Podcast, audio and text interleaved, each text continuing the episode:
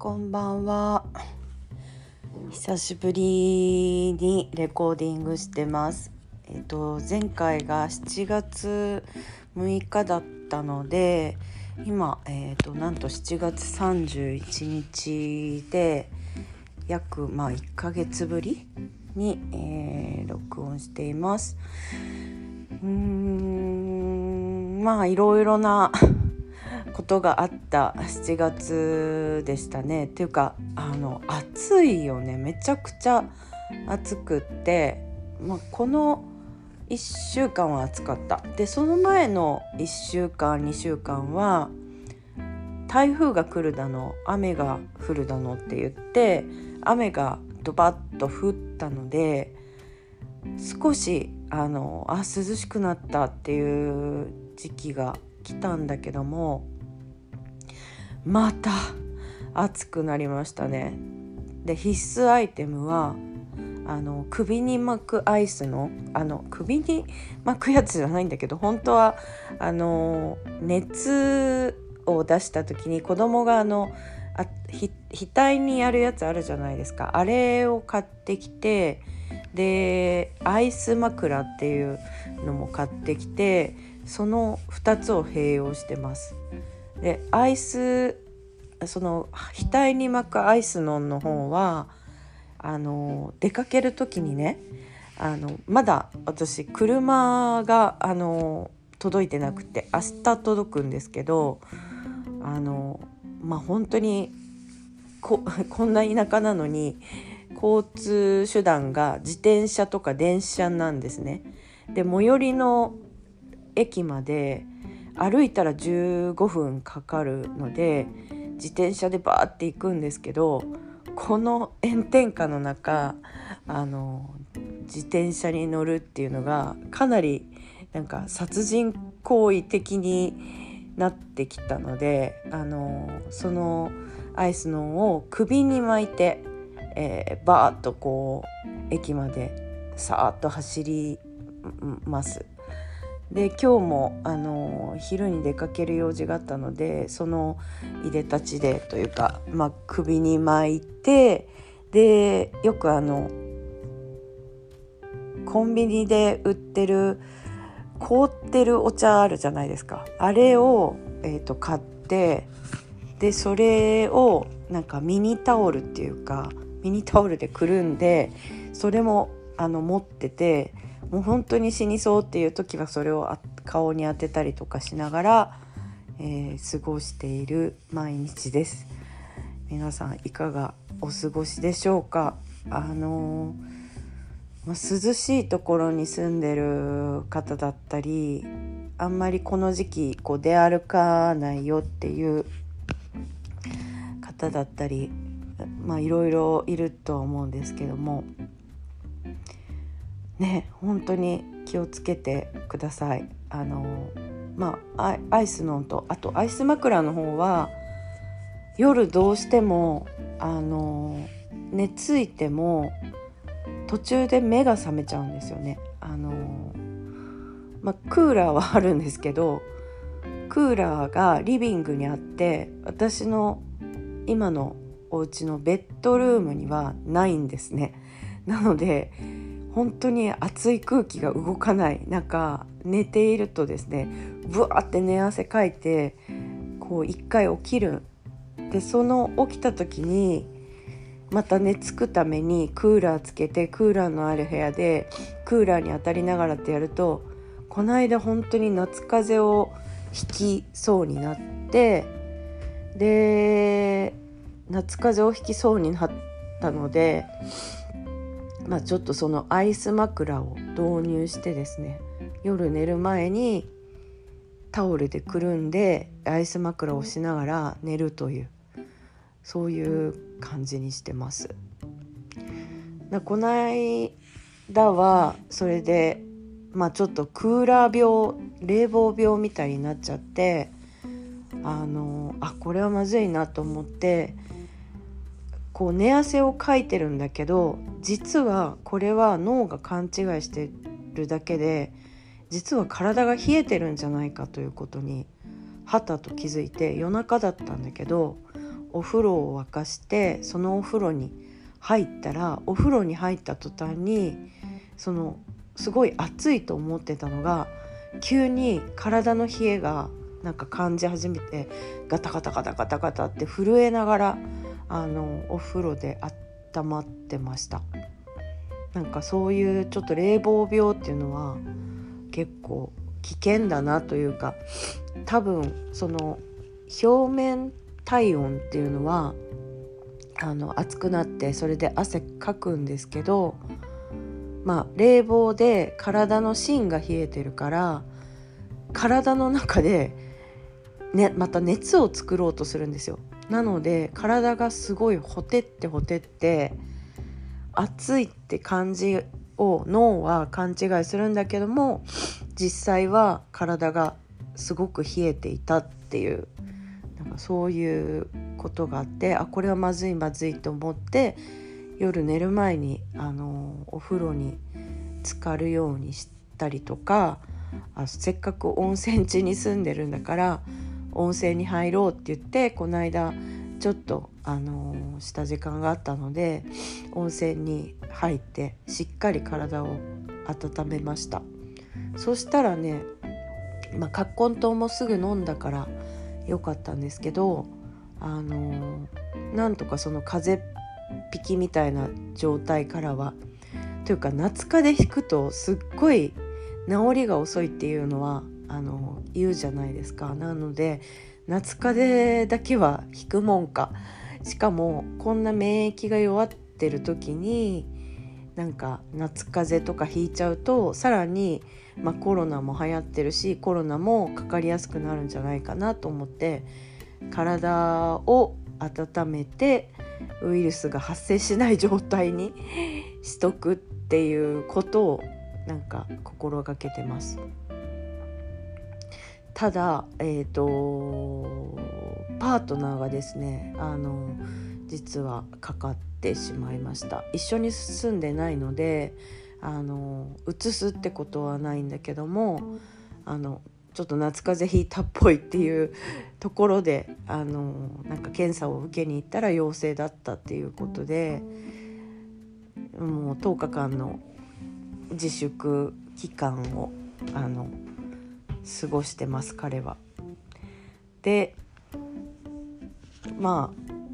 嬉しいでしょって言ったらちょっと嬉しいって言ってました。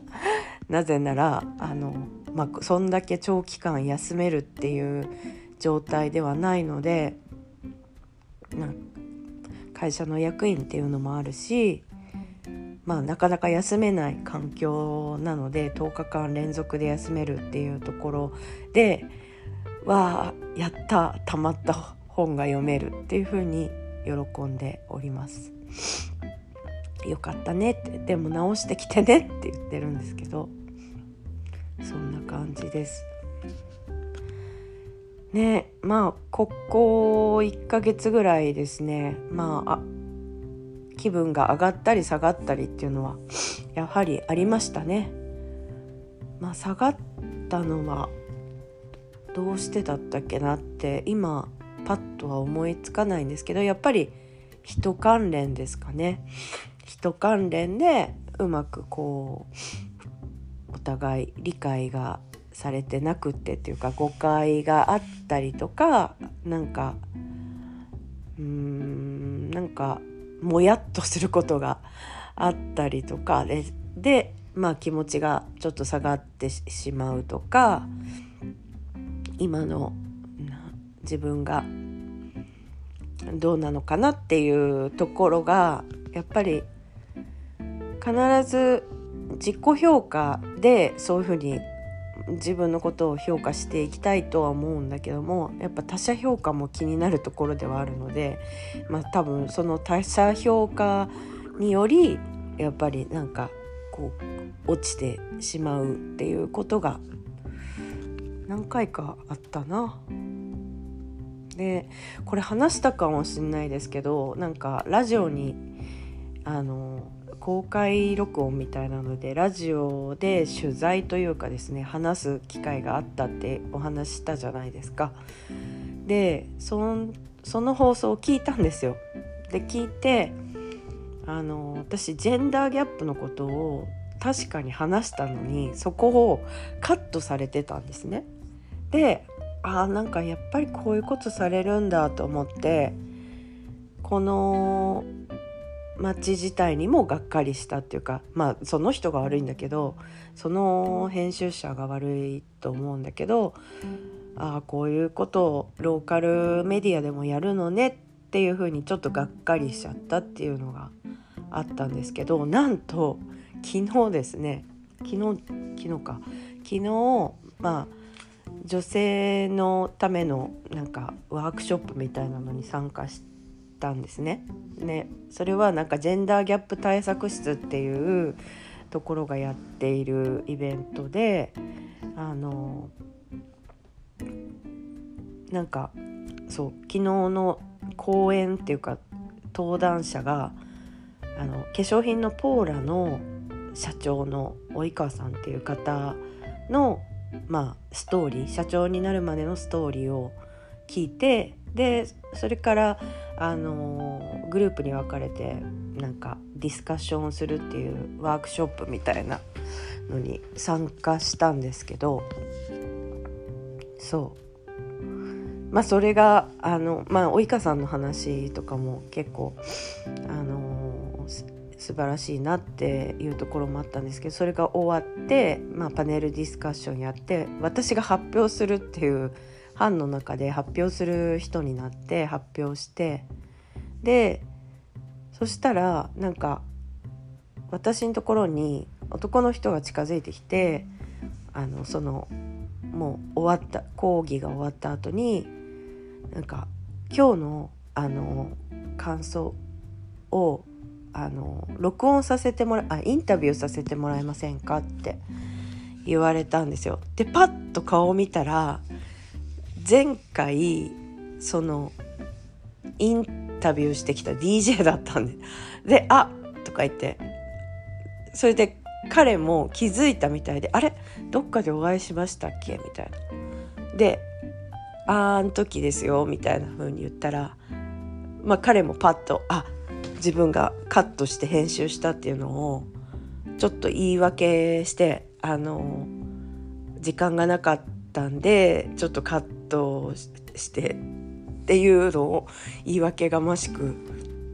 言ってましたけどまあまあでもいいですって答えますって言ってインタビューには答えたんだけどもまあその後もうちょっとやっぱり嫌だな嫌だなっていうかうーん断ればよかったなっていうのはちょっと思いましたね。なんかその人もジェンダーギャップのことなんて放送したらまずいと思った判断で切ったんだろうけどその後ジェンダーギャップがこんだけこう盛り上がってるっていうのを見てでなんか言ってきたんでなんかちょっとずるくないと思ったしメディアっていうのはやっぱり真実を伝えるのがメディアの役割だと思うからうーんなんか信用できない。彼のことを信頼してない自分がいたのにそれに応えてしまったのがちょっと後からちょっとフェイスブックとかでそれそのその DJ を探し出してあの放送しないでくれって言おうかなと思ったんですがまあまあ別に私も間違ったこと言ってないしいいかなってそのまんまにしてます。でその後なんかあの新聞社の人も来てなんか今日の感想とだったりとかなんか私にあのそういう今日の感想を聞きたいんですけどみたいな取材というかあのその人は若い女性だったんですごく話しやすかったんですけどなんかそういうことがありました。まあ、なんか小さいねローカルなところなんでそういうことも、うん、考えてることがすぐ伝わりやすいっていう環境ではあるのかなっていうのがちょっと思いました。まあ、これもこの番組このポッドキャストもあの大々的には言ってないんですよ。本当にごくごく近しい人にだけこういうのやってるしまあこう私が移住してきた経緯とかもちゃんとみんなに伝えれてないんでこの中で伝えられたらなと思ってあの録音してるんですけどなんかそうまあ良くも悪くも自分が伝わりやすい場所ではあるなと思いました。なんか京都に住んで京都とか都会に住んでた時はもう本当に大勢の中の一人っていう感じでなんかこう人と人の間に隠れてられるような環境ではあったのでなんかこうひっそりと暮らしてたんだけども今この環境になってくると何してる人ですか？どこに住んでるんですか？で不思議なのは結構皆さん住所まで特定しようとしてくるんですよ。あの都会に住んでたらどこに住んでる？まあっていうのは聞くかもしれないですけど住所までは聞かないじゃないですか。でも特定できるような感じで聞いてくるからこれ個人情報的にどうなのかなみたいななんか、まあ、自己紹介の時にも「どこどこ辺りに住んでます」とかっていうのが普通なんでああみんなそうやってなんかあの人はここに住んでてっていう脳内マッピングをしてるんだなっていうのは思いました。この間もあの子供たちに読み聞かせをした時に子供に、まあ、小学生の子に「どこ住んでんの?」とか言われて「い やあのどこどこだよ」って言ってで「なんで?」とかって言ったりするので理由と その住んでる場所っていうのはあのなんか明言しないといけないというかなんかそんな感じです。なんかやっぱりちっちゃいところだから知ってないと怖いと思うのかな？しなんか得体の知れない人とかだとちょっとやっぱり警戒心が湧くのかそうですね。それがちょっとなんか来てから思ったことですね。うん。なんか一気に喋りましたけど、まあ、18分あの聞いてくれてどうもありがとうございました。またねあんまりこんなに開けないうちにレコーディングはしていきたいと思います。あそうそうあのー、これをねレコーディングまだですかって言ってくれた人がいてその人は、えー、最近赤ちゃんをあの出産してねあのしたのでそのこともあって録音してみました、えー、今は夜の9時。最近は、えー、寝れてます。ということであのご心配していただいた方ありがとうございます、えー、じゃあまたおやすみなさい。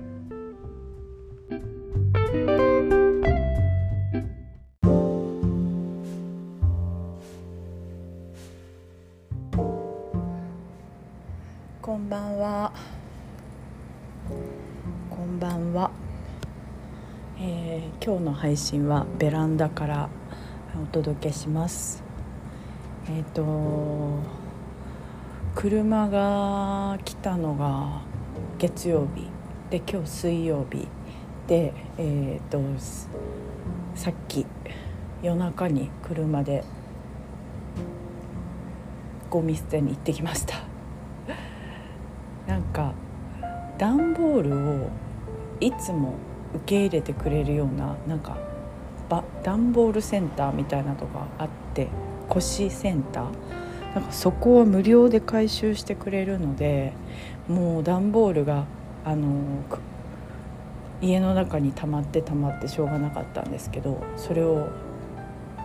一気に捨ててきてすっきりしました。でもこんな夜にでかけるのもなと思ったけど意外にあの人あの車が通りが少なくってあの信号機もあの黄の黄色の点滅信号ってやつ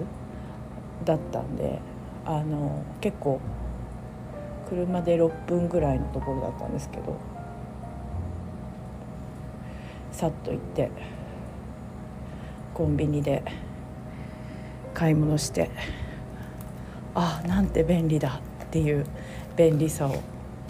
実感しているところでございます。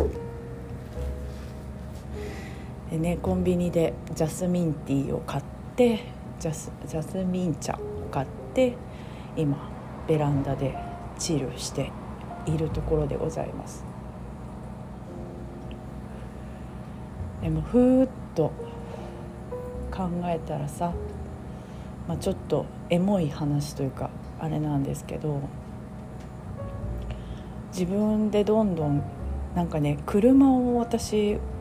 しばらく運転しなくて10年以上運転してなくて。でなんかねそれがコンプレックスだったみたいっていうかなんか車の免許がない。でいつもあの助手席に座るか、まあ、後部座席に乗せてもらってあのパートナーだったりあの運転してもらってたのがずっと続いてたんですけどなんか車運転できるって大人って感じじゃないですか。なんかねそういうちょっと憧れがあって。で言っても、まあ、免許取り立ての20代の頃とかは結構あの女友達とあの車で旅行してたりとかしたんですよね。でなんか行き当たりばったりじゃないけどちょっとここゼロ地場っていうところ不思議なパワースポットがあるから行ってみないみたいな感じで誘って行ったりとか私運転するからみたいな感じでなんかあの一昔前なんですけどレイブパーティーっていうのが流行ってた時があってあの、まあ、テクノのイベントなんですけど野外であの踊る一晩中踊るってやつまあ私もご多分に漏れずですね行ってたんですよね。でその時にまあ誰かの車2台ぐらいで行くんですけど、まあ、運転を交代するわけですけどその時もね高速はあんまり運転しませんでしたけどなんかそうそう。いや高速の運転は結構ハードル高いなとは思ってるんだけどこっから大阪まで頑張れば2時間で行けるんですね。なのであと鳥取まで1時間。1時間ちょい。なのでそういうのにも慣れてくれば本当に行動範囲は広がるなっていう感じです。ねまあいろいろと今日もあのそうそうあの本当に久しぶりの超超超久しぶりの友達があの電話かけてきて「俺俺」って言って留守電に入ってたんでめちゃくちゃ懐かしいと思って電話かけ直して彼女と何分か30分ぐらいかな話してたんですけどなんか本当に10年という時を感じさせないぐらいなんかあーすごいなんだろう。そうだそうだ私にこういう友達がいたなっていうかあの嬉しかったですね。すごく嬉しかった。なんかいいよね。ふと思い出した友達に電話かけるって。そう私もちょっと彼女に習ってそうしてみようかなと